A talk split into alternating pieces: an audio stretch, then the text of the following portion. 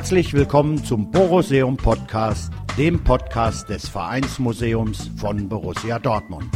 Mit erlebten und gelebten Geschichten rund um den Ballspielverein 09.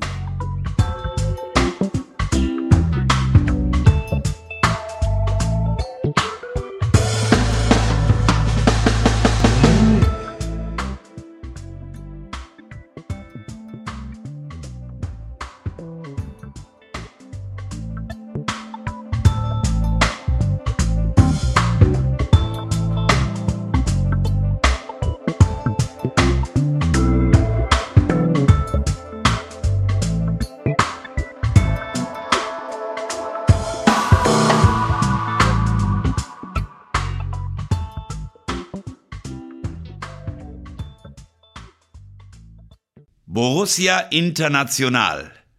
Gelesen von Bruno Knust und geschrieben von Gerd Kolbe. Leute, hört mal alle her. Ich komme aus Dortmund im Ruhrgebiet. Da liegt in Westfalen, also in Preußen, versteht ihr? Im Westen, fast 1000 Kilometer von hier entfernt. Und in Dortmund, da gibt's ein Unternehmen, das heißt Hösch und das produziert Stahl. Hösch sucht Arbeiter in den unterschiedlichsten Bereichen der Firma. Wir brauchen Schlosser, Elektriker, Maschinenbauer, Polsterer, Hilfs- und Facharbeiter. Alles wird gebraucht. Und deshalb bin ich im Auftrag von Hösch zu euch gekommen, um euch und eure Familien nach Dortmund zu holen. Hösch bietet euch eine kostenlose Fahrt mit der Eisenbahn nach Dortmund eine Anstellung im Stahlwerk nach euren Fähigkeiten, gute Bezahlung und tägliche Arbeitszeiten von höchstens zwölf Stunden. Das ist doch was. Ja, und eine Wohnung in der Nähe vom Stahlwerk gibt es auch. Auch eure Frauen und Kinder können bei Hösch arbeiten, wenn sie gesund und fleißig sind. Hier in Ostpreußen, da seid ihr doch praktisch Leibeigene eures Junkers, der euch ausbeutet und schlecht bezahlt. Leute, seid schlau und kommt mit nach Dortmund. Da wartet ein besseres Leben auf euch. Ehrlich. So oder so ähnlich dürfte es geklungen haben, wenn die Anwerber von Hösch in Ost- und Westpreußen in Masuren oder Königsberg auf den Marktplätzen der Dörfer und Städte auf Arbeiterfang gingen, so wie sie das damals nannten. Sie bekamen pro Anwerbung eine fette Kopfprämie und versprachen häufig das Blaue vom Himmel, um selbst schnell reich zu werden. Auch in Schlesien waren sie aktiv, im Rheinland und in Westfalen, im Saarland, im Elsass, in Frankreich und in England. Aber nicht nur für Hösch war man unterwegs, sondern auch für viele andere Stahl- und Bergbauunternehmen. Schüchtermann und Krämer war dabei, Klönne und die Maschinenfabrik Deutschland, um nur einige aus dem Umfeld des Borsigplatzes zu nennen. Aus Essen, Bochum, Gelsenkirchen, Oberhausen und Duisburg schwärmte man ebenfalls aus, um Arbeitskräfte anzulocken. Es war eben ein richtig harter Konkurrenzkampf um die besten Leute. Und die Menschen folgten zu Tausenden dem Lockruf eines besseren Lebens im goldenen Westen, wo die gebratenen Tauben wie im Schlaraffenland nur so darauf warteten, verspeist zu werden.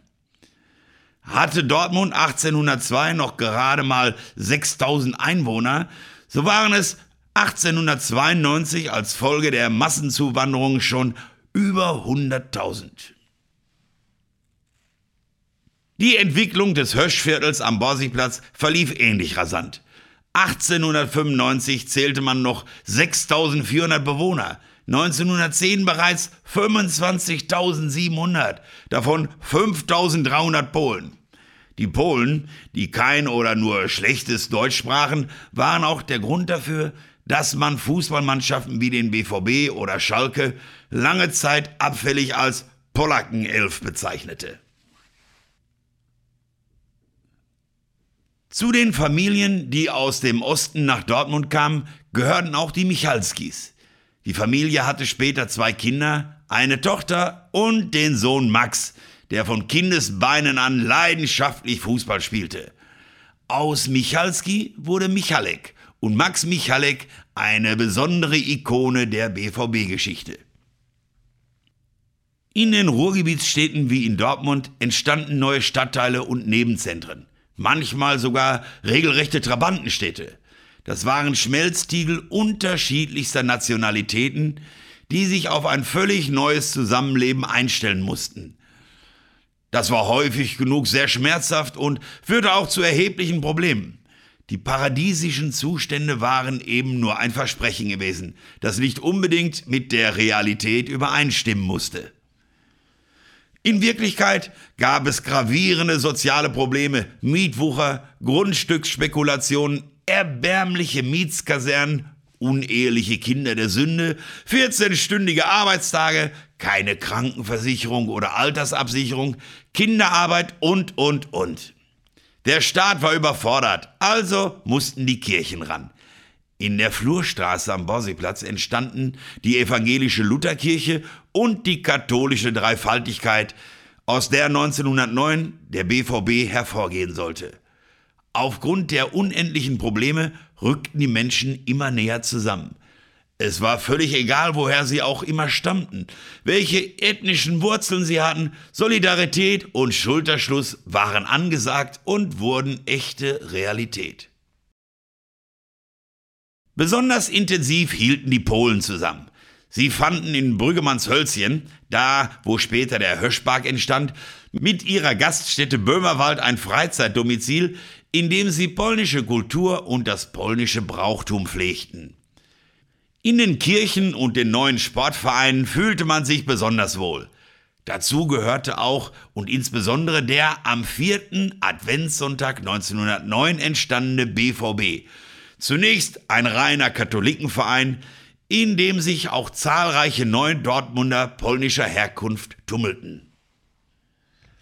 In den folgenden Jahren entstand dann der Begriff der BVB-Familie. Sie zeichnete sich durch die in der Dreifaltigkeitsgemeinde gelehrten ethischen Grundsätze wie Solidarität, Zusammenhalt und gegenseitiger Verantwortung aus. So betreuten die Schwarz-Gelben die Angehörigen der im Ersten Weltkrieg eingesetzten Spieler und führten 1919 das erste bekannte Benefizspiel der DFB-Geschichte zugunsten der aus dem Krieg zurückgekehrten Soldaten durch. Die erste Phase der BVB-Geschichte zeigt deutlich, dass der Club die Situation am Borsigplatz und die hier entstandene Schicksalsgemeinschaft nutzte, um Menschen aus mehr als einem Dutzend Ländern sportlich zu integrieren und hinter Idealen zu vereinigen, in denen es keine ethnischen oder gesellschaftlichen Barrieren gab. Alle waren herzlich willkommen, gleich wichtig und die Herkunft spielte keine Rolle. Anfang der 1920er Jahre kam August Busse zu einer Trainingsstunde und er brachte einen stämmigen Blondschopf mit, den er wie folgt vorstellte. Das ist der Nils Jansen aus Holland hier. Er arbeitet bei mir bei Hösch und möchte gerne bei uns Fußball spielen. Keiner hatte was zu maulen und der sehr gesellige Nellis zeigte, dass er nicht nur ein fröhliches Kerlchen war, sondern auch gut kicken konnte. In der Abwehr überzeugte er besonders, sodass er schon bald in der ersten Mannschaft spielte und ganz selbstverständlich Borussias erster Ausländer der Vereinsgeschichte wurde. Allerdings deutete seine geradlinige Spielweise kaum darauf hin, dass es einmal eine niederländische Nationalmannschaft geben würde, die weniger durch rustikales Einsteigen als vielmehr durch filigrane Technik geprägt sein würde. Zwischen 1933 und 1945, also in der Zeit des Nationalsozialismus, wurden ganz andere Akzente gesetzt, die diametral zu dem standen, was der BVB seit Jahren praktizierte. Praktisch alle humanistischen Überzeugungen der Menschen wurden mit den Füßen getreten und pervertiert. Der Einsatz des BVB für die Widerstandskämpfer innerhalb des Vereins verdeutlicht aber augenfällig, dass man zumindest bei den Schwarz-Gelben die eigenen Ideale nicht ganz vergessen hatte. Als der braune Spuk endlich vorbei war, standen die Zeichen auch und insbesondere in Dortmund auf Versöhnung.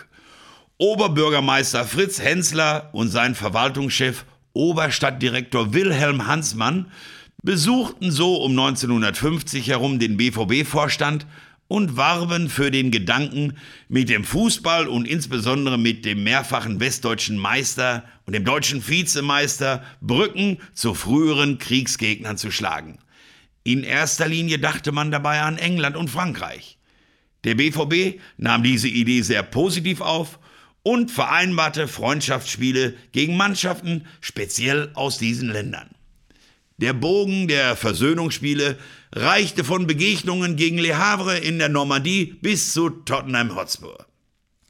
Später wurde aus diesen Aktivitäten die legendäre Rheinisch-Westfälische Auslandsgesellschaft, die heute unter dem Namen Auslandsgesellschaft Deutschland firmiert. 1953 gab es sogar eine regelrechte BVB-Tournee durch England, der 1954 eine Freundschaftsvisite durch die USA folgte. Sogar die englische Queen nahm 1954 das Engagement des BVB in Sachen Versöhnung wohlwollend zur Kenntnis, wie es in einem damaligen Brief aus dem Buckingham Palast hieß. Dass der BVB ab 1956 praktisch kontinuierlich in den europäischen Wettbewerben auftauchte, sei an dieser Stelle nur am Rande erwähnt, um es nicht ganz zu vergessen. 1963 kam dann mit der Einführung der Fußball-Bundesliga eine fußballerische Zeitenwende, die einmal kurz fußballerisch historisch eingeordnet werden soll. Von 1909 bis 1945 spielten beim BVB Akteure, die weitgehend aus dem näheren Umfeld des Borsigplatzes stammten. Dass alle Dortmunder waren, war selbstverständlich. Mit der Einführung der Oberliga West 1947 öffnete sich der Fußball regional und in Ausnahmefällen Nordrhein-Westfalen weit. Zum Beispiel Adi Preisler, er war zwar ein Dortmunder Junge, wurde aber aus Duisburg zum BVB verpflichtet. Ja, das war's dann aber auch schon. Die anderen, wie Kwiatkowski, Kelbassa, Nipiklo, Schlebrowski oder Konietzka, kamen aus den Ruhrgebietsnachbarstädten. Dann aber, als die Bundesliga eingeführt wurde, öffnete sich der Fußball auch über die Grenzen der jeweiligen Bundesländer hinaus. Der erste Nicht-Nordrhein-Westfale, der zum BVB kam, hörte auf den Namen Siegfried Sigi Held und er stammte aus Markt Heidenfeld. Als wieselflinker Mittelstürmer und Linienflitzer machte er eine spektakuläre Karriere, die in den Sieg im Europacup und die nachfolgende Vize-Weltmeisterschaft 1966 einmündete. 1968 wurde Dortmund Universitätsstadt und gab sich durch die auf den Campus drängenden Studenten von nah und fern ein neues, mehr internationales Gepräge. Fast folgerichtig kam mit dem jugoslawischen Nationalspieler Branko Rasovic in dieser Zeit auch der erste richtige internationale Star zum BVB. Rasovic war ein schlanker, hochgewachsener Fußballästhet, der der damals anfälligen Dortmunder Abwehr Sicherheit und Stabilität geben sollte. Das klappte allerdings nur bedingt, weil sich die Borussen zu diesem Zeitpunkt bereits im Sinkflug auf den Abstieg befanden, den auch der exzellente Techniker vom Balkan nicht mehr verhindern konnte. Ich habe den gesehen, er hat gespielt wie ein Holzfuß. Der BVB in der zweiten Liga, Mann war das bitter. Mit einem neuen Vorstand und Otto Knefler als Trainer sollte die Rückkehr in das Fußballoberhaus realisiert werden. In der damals neu aufgebauten Mannschaft waren auch zwei Jungs aus Prag, die in Witten wohnten und in der A-Jugend von Heinz Keppmann kickten. Yoshi und Mirko Votava. Schwupp wurden sie eingebürgert und bildeten schon bald wichtige Eckpfeiler ihres Teams. Der Mirko machte sogar eine sehr beachtliche nationale und internationale Karriere. Anfang der 1980er Jahre stieß dann ein flotter junger Mann in den Bundesliga-Kader vor, der ebenfalls aus der BVB-Jugend kam. Er hatte türkische Wurzeln, wohnte im benachbarten Hagen und hieß Erdal Keser. Schnell, trickreich, torgefährlich, das waren seine fußballerischen Attribute. Ein Techniker par excellence. Viele BVB-Fans denken noch gerne an den 11 zu 1 Kantersieg am 6. November 1982 über Arminia Bielefeld zurück, bei dem der Erdal ein überaus glänzendes Spiel lieferte und ein Garant des spektakulären Erfolges wurde. Unvergessen für echte BVB-Fans bleibt auch die tolle Szene, als Erdal Käse auf dem Platz den Kaiser Franz Beckenbauer frech tunnelte. Später ging Erdal in die Türkei und war auch dort im Umfeld der Nationalmannschaft eine wichtige Größe. Ab Mitte der 1980er Jahre ging es dann so richtig rund in Sachen Internationalität. Heute können wir feststellen, dass praktisch Profis von allen Kontinenten beim BVB spielen oder gespielt haben. Einige wie Stefan Schapisa, Julio Cesar, Marcio Amoroso oder Murder McLeod genießen bei den Fans nach wie vor Kultstatus. Ibrahim Tanko trug gerne den modischen Look eines Stammesfürsten und dann war da auch noch Ned Selic. Er vertrat als erster Down Under Australien. Nur aus der Antarktis war noch niemand hier. Das mag aber in erster Linie daran liegen, dass Pinguine bekanntlich nicht Fußball spielen. Stichwort Fans. Auch durch die Einführung der Fantreffs und des Public Viewings vor den internationalen Spielen bewies der BVB schon Ende der 1980er Jahre gemeinsam mit der Stadt Dortmund und der Polizei, dass man gewillt war, neue Wege in der internationalen Fanbetreuung einzuschlagen. Resultat des allerersten Fantreffs im Herbst 1987 ist übrigens auch die heute noch existierende Fanfreundschaft mit den Anhängern von Celtic Glasgow. Und der Förderverein Borussia Kommunale, der von Fanprojektleiter Rolf Arndt Marewski mit dem Ziel gegründet wurde, in Südafrika Sozialarbeit durch die Schaffung fußballgerechter Strukturen zu schaffen. Von den Aktivitäten des Fanclubs Borussia International, der in der Tat höchst international besetzt ist, mal ganz zu schweigen. Kann es da verwundern, dass es BVB-Anhänger praktisch überall auf der Welt gibt, die ihrem Verein unverrückbar ins Herz geschlossen haben? Das gilt für Fans in Israel ebenso wie für die in Saudi-Arabien, Spanien, im fernen Brasilien oder mein Kumpel Martin in Ecuador. In den frühen 1960er Jahren kamen die ersten Gastarbeiter aus Italien, Spanien, Portugal und später aus der Türkei. Sie alle wurden Dortmunder, die meisten von ihnen echte BVB-Fans. Auf der Tribüne der Roten Erde und später des Signal Iduna Parks fanden sie ihre Heimat als Schwarz-Gelbe. Natürlich wissen wir alle, dass auch bei uns nicht alles Gold ist, was glänzt. Ein Teil der Bevölkerung ist nach wie vor latent ausländerfeindlich und zeigt das leider auch. Da aber unsere internationalen Stars traditionell und ganz selbstverständlich Teil unseres gemeinsamen Wir-Gefühls in Dortmund sind, nehmen sie automatisch die wichtige Aufgabe wahr, Vorurteile gegenüber Fremden abzubauen und ihre Integration zu erleichtern.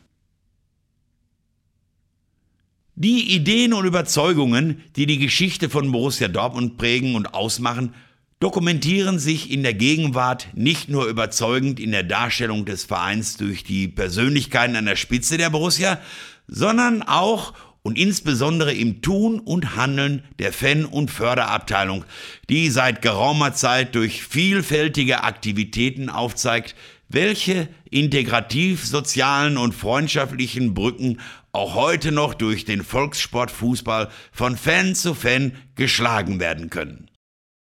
Dazu gehört eine klare Positionierung nach innen ebenso wie die vorgelebte Haltung nach außen hin mit einer klar definierten Abgrenzung gegen Rassismus, Gewalt und Intoleranz. Borussia Dortmund ist, so zeigt ein Blick über die hundertjährige Geschichte, nicht nur ein Spiegelbild der Stadt und der Region, in der man seine Wurzeln hat und behalten wird, sondern in mannigfacher Hinsicht auch ein Visionär und Wegbereiter der Zukunft. Das ist durchaus ein Grund, stolz auf diesen Verein zu sein, der aus kleinsten Anfängen im Dortmunder Norden zu einer wichtigen internationalen Größe im Sport unserer Stadt und auf vielen anderen Gebieten des gesellschaftlichen Miteinanders geworden ist. Stichwort Dortmunder Norden. Auch heute noch werden in der BVB Geburtskirche, der Dreifaltigkeitsgemeinde also, Gläubige aus fast 30 Nationen betreut. Der Borsigplatz, die geografische Wiege des BVB, hat also auch heute wieder ähnliche Aufgaben wie zu der Zeit der Vereinsgründung. Deshalb ist die aktive Teilnahme des BVB am runden Tisch Borsigplatz auch nach wie vor ein ehrliches und wichtiges Anliegen der Vereinsführung. Nun sind Worte, schriftlich oder mündlich, häufig nur Schall und Rauch. Das ist ein erheblicher Unterschied zum Lied, das nicht nur den Geist, sondern auch die Seele und das Gemüt anspricht. Borussia Dortmund hat das Glück, dass sich praktisch alle Gedanken dieses Beitrags auch in einem solchen Lied wiederfinden, das den Charakter einer Vereinshymne hat. Borussia verkörpert Generationen, Männer und Frauen, alle Nationen. Es ist praktisch das gesungene Leitbild von Borussia Dortmund und wir Fans hören es nach jedem Spiel im Signal Iduna Park. Zum Abschluss jetzt für euch und für uns Borussia.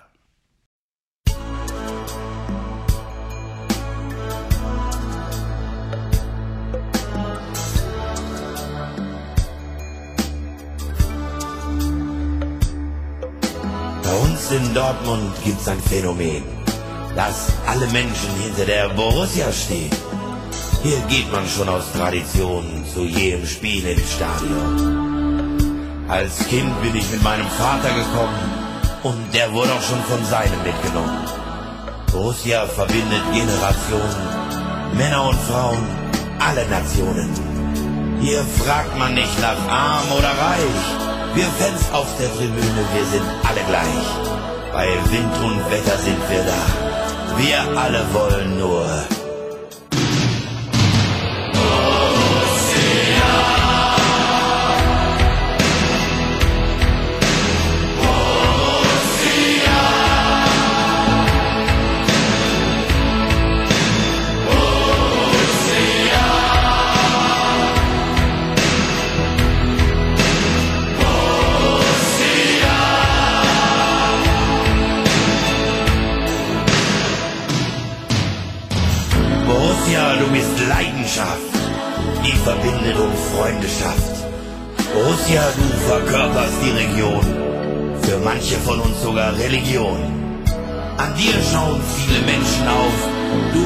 immer einen Weg, du stehst immer wieder auf. Borussia, du bist meisterlich und gerade deswegen lieben wir dich.